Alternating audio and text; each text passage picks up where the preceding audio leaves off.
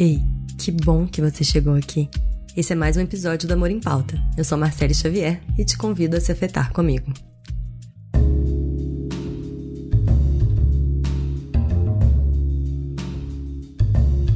Já faz algumas semanas, ou meses talvez, que a vida me ofereceu de presente várias situações para eu me questionar. Existe limite para aceitação? Se amar é não só ver o outro como um legítimo outro, como também aceitá-lo, como eu tenho propagado por aí, como lidar quando o outro está fazendo merda? Posso te amar e te aceitar mesmo assim? Quando alguém que eu amo faz algo que eu não concordo, pode ser algo que me afeta, me machuca, me faz mal, ou simplesmente algo que nem me afeta diretamente, mas que eu não acho legal. O que, que eu faço? Eu consigo te amar mesmo quando eu vejo que você está sendo babaca? Fui instigada por essa investigação que eu me reencontrei com alguns dizeres do Carl Rogers, vulgo aqui tio Carlinho. Poderei ser suficientemente forte como pessoa para ser independente do outro? Serei capaz de respeitar corajosamente os meus próprios sentimentos, as minhas próprias necessidades, assim como as da outra pessoa? Poderei possuir e, se for necessário, expressar os meus próprios sentimentos como alguma coisa que propriamente me pertence e que é independente dos sentimentos do outro? Serei bastante forte na minha independência para não ficar deprimida com a sua depressão, assustada com seu medo ou envolvida por sua dependência? Ser suficientemente forte para ser independente do outro. Foi aí que eu comecei a entender tudo. Vem comigo. Eu percebi que a minha tendência é cair em dois padrões. Por exemplo, quando você bebe, fica insuportável. Quando eu solto essa frase, eu não te amo, eu não te aceito, eu quero que você pare de beber, ou que no mínimo você se torne uma pessoa diferente quando você bebe. Eu quero te consertar, eu quero te moldar para que eu possa te amar. Nesse caso, eu não percebo que eu tô te objetificando, porque eu quero que você satisfaça as minhas necessidades e expectativas, para que eu possa usufruir da sua companhia. No fundo, no fundo, eu quero que você seja um objeto que me satisfaça, percebe? Agora, um outro padrão que eu caio começa assim. Marcele, lembra que amar é aceitar o outro? Lembra? Lembra que tentar moldar as pessoas não é amar, é narcisismo, lembra? Então, aí eu empatizo com o outro. Eu amplio as histórias. Eu penso coisas como, olha, ela fica insuportável quando ela bebe, mas né, olha a história dela, a história com os pais, os recursos que ela tem para processar as emoções dela, quanto a vida dela tá complicada. E olha, é provavelmente isso tudo é verdade, porque assim, nada existe fora do contexto. Mas isso também não é amor, é cilada. Não era amor. Não era. Não era amor, era cilada. Não era. Tem uma frase que eu gosto muito, que fala assim que o amor sem poder é anêmico, é submisso, ou em bom e simples português, é passar pano. Muitas vezes eu caio nesse padrão de entender o contexto do outro, mas ignorar o que é importante para mim. E eu faço isso por causa da minha dificuldade de lidar com o vazio, com a solidão, com o espaço entre nós.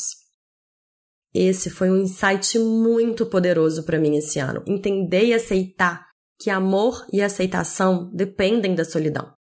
E aí, como eu odeio essa história de espaço, de solidão, eu quero mesmo é a companhia das pessoas que eu amo, eu quero ficar perto, eu quero que não haja vazio entre nós. Como se isso fosse possível, né? Quando a gente ama as pessoas, eu pelo menos sou assim.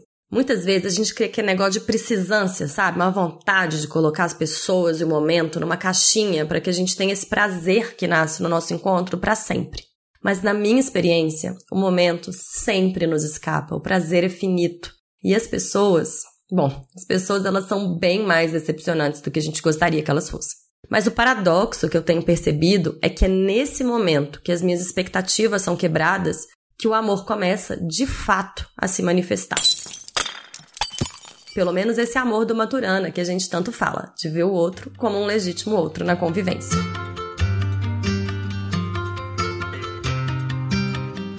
Quando eu me frustro com a pessoa e eu me dou conta que ela não é um objeto que vai satisfazer as minhas necessidades, eu começo a perceber essa pessoa como sujeito, com seus próprios direitos, manias, defeitos, jeitos de ser. E por mais frustrante que seja lidar com esses supostos defeitos das pessoas e lidar com o fato de que elas não conseguem me dar aquilo que eu queria, eu posso usar essa decepção para te amar Não porque você satisfaz as minhas necessidades e me dá prazer, mas por você ser quem você é. Essa eu aprendi no livro do Mark Epstein, que não por acaso eu elegi como a minha leitura mais potente desse ano. Mas para isso, eu vou precisar ser o quê?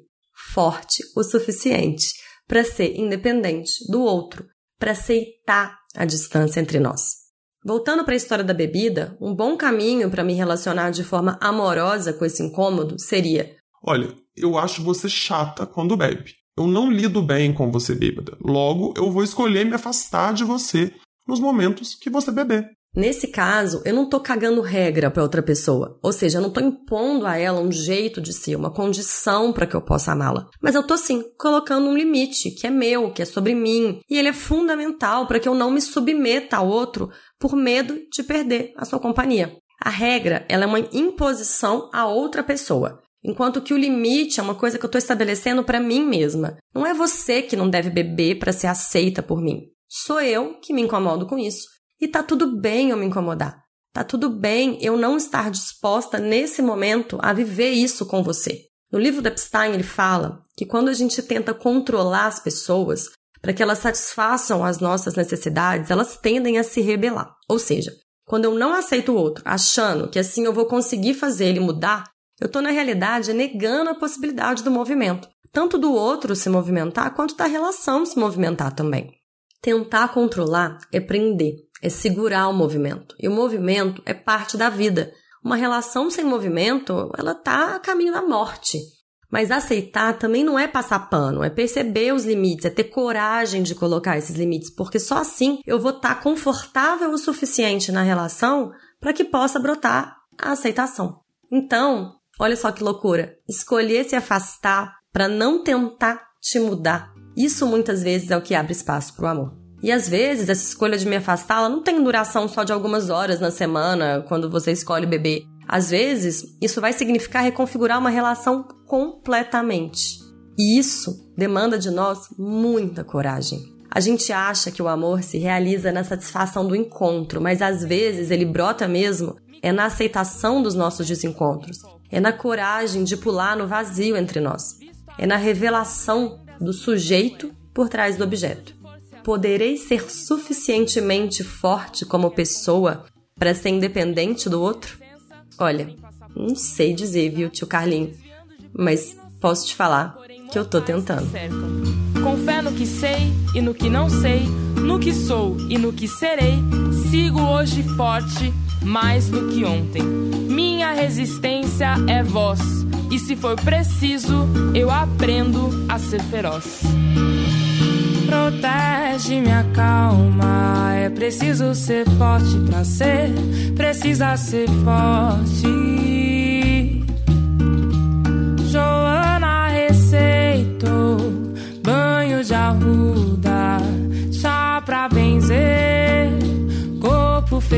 Fechado, alma que coa. Ventania só pra cantar pra cantar.